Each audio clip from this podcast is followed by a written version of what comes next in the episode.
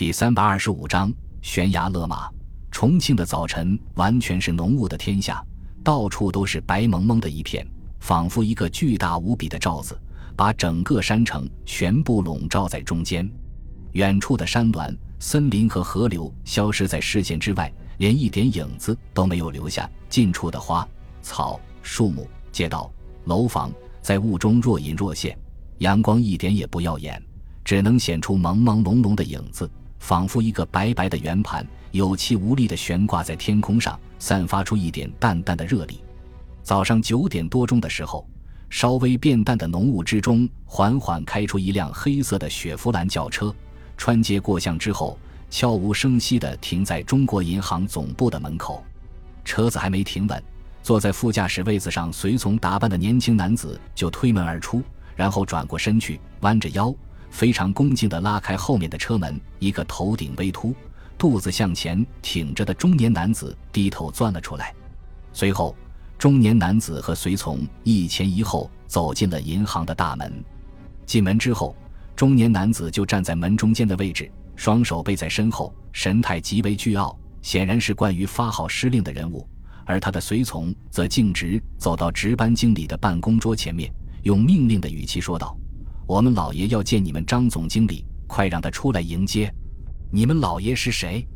年轻的值班经理并没有被对方的派头吓倒，迎着对方居高临下的目光，毫不客气地问道：“你是怎么做事的？居然连我们老爷都不认识？他就是担任财政部长十年之久孔祥，西孔部长。”接着，随从轻笑几声，用非常轻蔑的语气说道：“你是新来的吧？不过。”以你的职位，即使一直在这里工作，也未必有机会认识我们老爷。哦，原来是孔部长啊！值班经理的脸上露出恍然大悟的神色。然而，随从期待的献媚表情并没有出现，取而代之的是略带嘲弄的微笑。你们有预约吗？接着又不动声色地说道：“提醒你一下，我们总经理不在。”什么？随从脸上难以置信的表情，追问道。张总经理哪里去了？什么时候回来？伫立在门口的孔祥熙虽然装出一副很沉稳的架势，实际上前面两个人的对话一点都没有漏过。听到张总经理不在的消息之后，禁不住身体微微向这里倾斜过来，脸上却依然是满不在乎的表情。监察院的工作人员昨天晚上就把张总经理请去喝茶了，我估计短时间内是回不来了。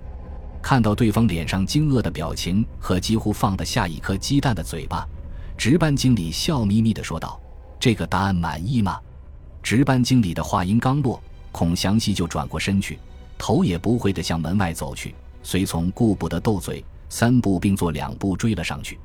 夫人，现在怎么办？回家之后，孔祥熙立即把这个重大的变故向自己的太太宋霭龄报告。监察院这几天不断把一些政府官员和银行高级管理人员带回去盘问，搞得满城风雨。谁还敢贷款给我们？那我们就向地下钱庄借贷。虽然表面上看起来非常像一个和蔼的中年妇女，但是宋霭龄的声音中间总是带着一股杀气，与她的外貌形成强烈的反差。我就不信凭借孔宋两家的实力会斗不过孙百里这个暴发户。孔祥熙用手帕擦了擦额头的汗水，缓缓摇头。经营地下钱庄的不是杜月笙的徒子徒孙，就是四川的袍哥。杜月笙的徒子徒孙这些天一直跟我们共进退，现金应该也消耗殆尽了。孙百里派了两个四川籍的师长四处拉拢利诱袍哥，这些人见风使舵，现在已经不愿意借钱给我们了。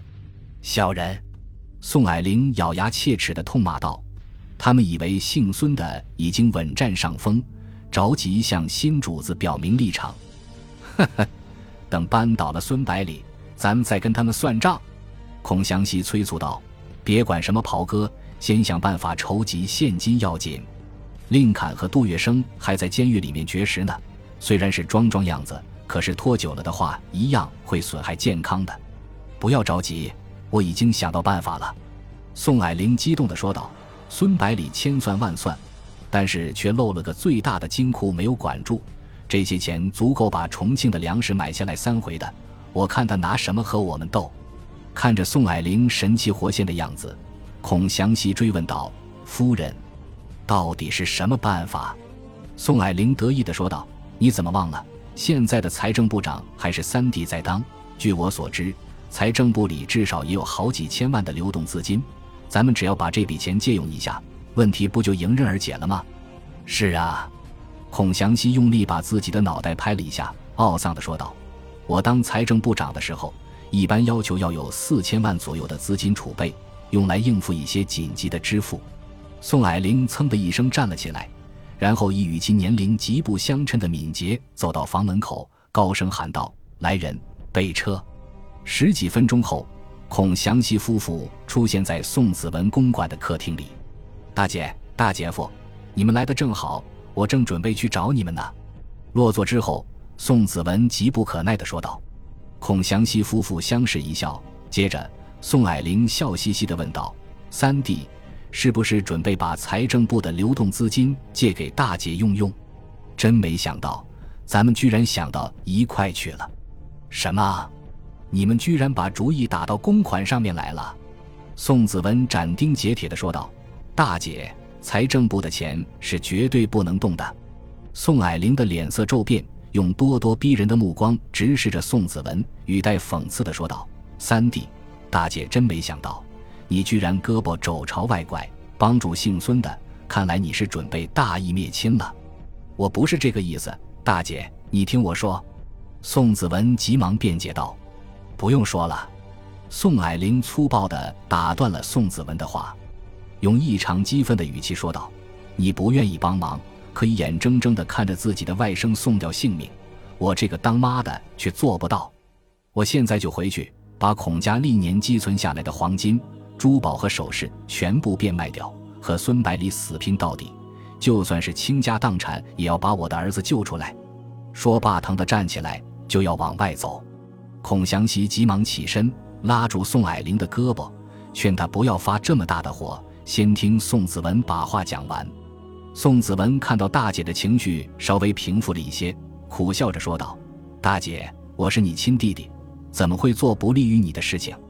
令侃再不听话，也是我的外甥，难道我又忍心看着他去死吗？说到这里，他凝神望着坐在自己对面的姐姐和姐夫，语重心长地说道：“如果你们就此罢手，我再去找二姐三妹去说情，令侃的性命也许还能够保得住；但是继续抢购粮食和政府对抗的话，就真的没救了。”孔祥熙夫妇察觉到宋子文话里有话，就没有出声，耐心等待他的解释。宋子文说道：“我刚刚得到的消息，政府最近从湖南等地调集了大批粮食，已经全部运抵涪陵。据提供消息的人透露，这批粮食至少也有七八千吨。这些粮食之所以没有马上运到重庆来，唯一的原因就是孙百里认为时机还不成熟。姓孙的，你好狠啊！”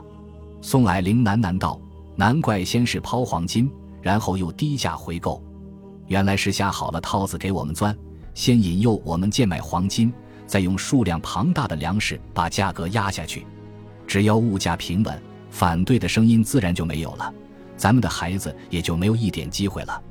宋霭龄也算得上见过大世面的人，但是，一想到自己的儿子朝不保夕，心情自然无法保持平静，陷入了慌乱之中。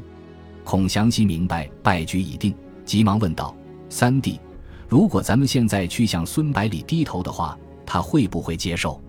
事情发展到现在的地步，他只能把儿子的性命放在第一位了。宋子文回答道：“单单停止哄抬物价，低头认错肯定是不够的，因为孙百里是想借这个机会打击囤积居奇和侵占国家资产的行为。这些天，监察院已经调查了很多官员，其中相当大的部分被移交司法院去了。”咱们孔宋两家因为委员长的信任，长期管理国家资本，并专营对外贸易，的确赚了不少不该赚的钱，在民间留下非常恶劣的影响。如果不是委员长尸骨未寒，可能早就把你我也请去喝茶了。我认为，当务之急要表明自己的态度，先把国家资本全部交还给政府，然后适当捐献些钱出来支援抗战，最后再请二姐三妹出面说项。孔祥熙点了点头，说道：“监察院长周恩来和二妹的关系一直不错，由他出面是最好不过了。孙百里也算是委员长提拔起来的，终归有些香火之情。三妹的面子总要给的，可是令侃自幼顽劣异常，二妹非常不喜欢他，就怕他不肯出面。宋霭龄急忙说道：“这个不用担心，我就是给二妹下跪，也要请她帮忙。她再讨厌令侃，也要给我这个做姐姐的面子吧。”宋子文急忙安慰道：“大姐想多了，二姐肯定会帮这个忙的。”然后他轻声说道：“孙百里是个聪明人，不可能真的对孔宋两家赶尽杀绝的，只是可惜了杜月笙和戴笠了。”孔祥熙夫妇不免有些兔死狐悲的感觉，默然无语。